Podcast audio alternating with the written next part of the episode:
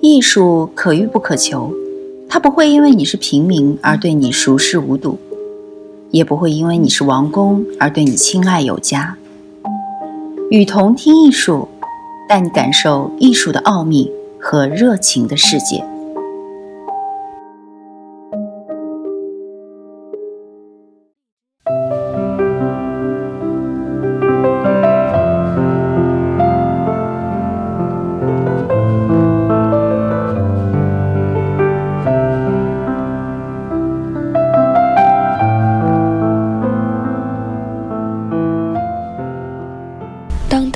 的特点，一句话来说，就是改变了古典芭蕾。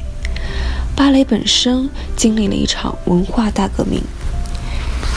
以前听一个人说过一句话：要学会因为美，因为一个动作、一个呼吸而感动，而不只是因为说出来和用哪种语言讲。除了知道，还要去感受。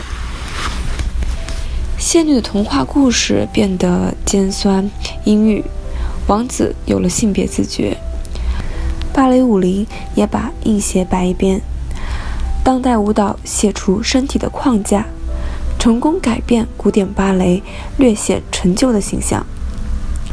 如果说巴黎歌剧院舞蹈班年轻小女生荣登舞台的梦想，比跻身名模还难。那么，嘻哈舞者的行情倒是急速看涨。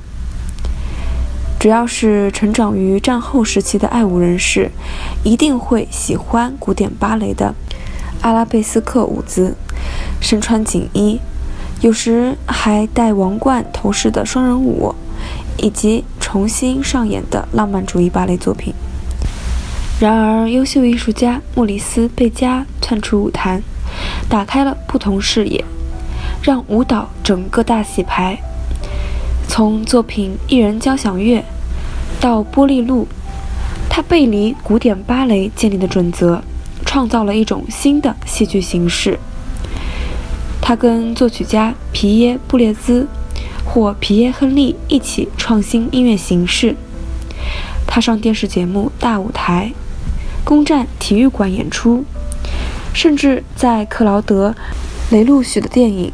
战火浮生录登场，有人会说他不够当代，不过我得说他已经相当有现代风格了。创意心血灌溉了所有形式的舞蹈。古典芭蕾的历史源远流长，独霸舞坛的风险是让舞蹈越来越局限于爱舞人士形成的一种封闭小圈圈。况且，一些芭蕾明星也都转向不同尝试，譬如在美国或欧洲发展的鲁道夫、纽瑞耶夫等等。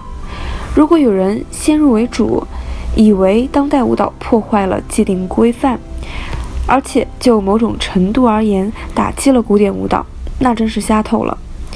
因为他们没有发现这一股创意心血灌溉了所有形式的舞蹈，一切再好不过了。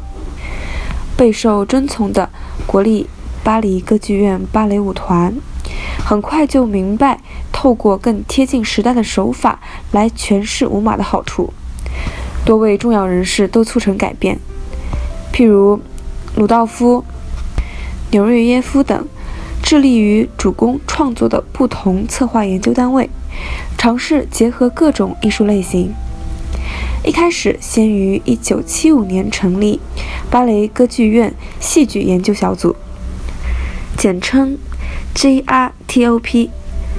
接着呢，又成立了巴黎歌剧院编舞研究组。另外呢，别漏掉自由编舞家，比如说菲利普·德库弗列、马基·马汉等艺术家的作品。舞团的出发点用意良好。让观众可以面对面接触创新的舞作，当然总是有不谅解的声音。况且舞团本身也肩负特定的使命——古典舞蹈的重新诠释。因此呢，巴黎歌剧院芭蕾舞团每一季会同时推出古典舞码，有时并赋予新的诠释，其中包括《天鹅湖》《黑暗王国》《西尔维亚、胡桃夹等等。这一方面实践舞团的首要使命，另一方面推动与当今艺术产生共鸣的一种创作。合作的编舞家也很多，不过持尖锐保留态度的人仍然不少。譬如二十一世纪观念舞蹈领衔人物杰洪·贝尔编创的维若尼卡·杜瓦诺，在巴黎歌剧院演出的时候便引发观众愤怒的回应。编舞家并未把古典舞蹈的一切都视为过时废物，绝非如此。透过敏锐解读浪漫芭蕾和戏剧芭蕾的作品结构，编舞家能够在各种舞蹈类型之间来回自由地穿梭，为既定的风格赋予新的活力。比如马兹艾克的塞吉尔最终以进入精神病院告终。马基马汉的科比利亚在市郊出入，马修伯恩的天鹅湖的王子出柜，身边围绕一群雄天鹅。摆在眼前的事实告诉我们，芭蕾本身也经历了一场文化大革命。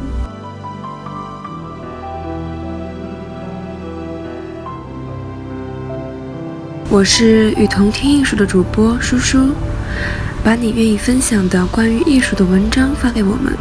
我们会分享给更多的人。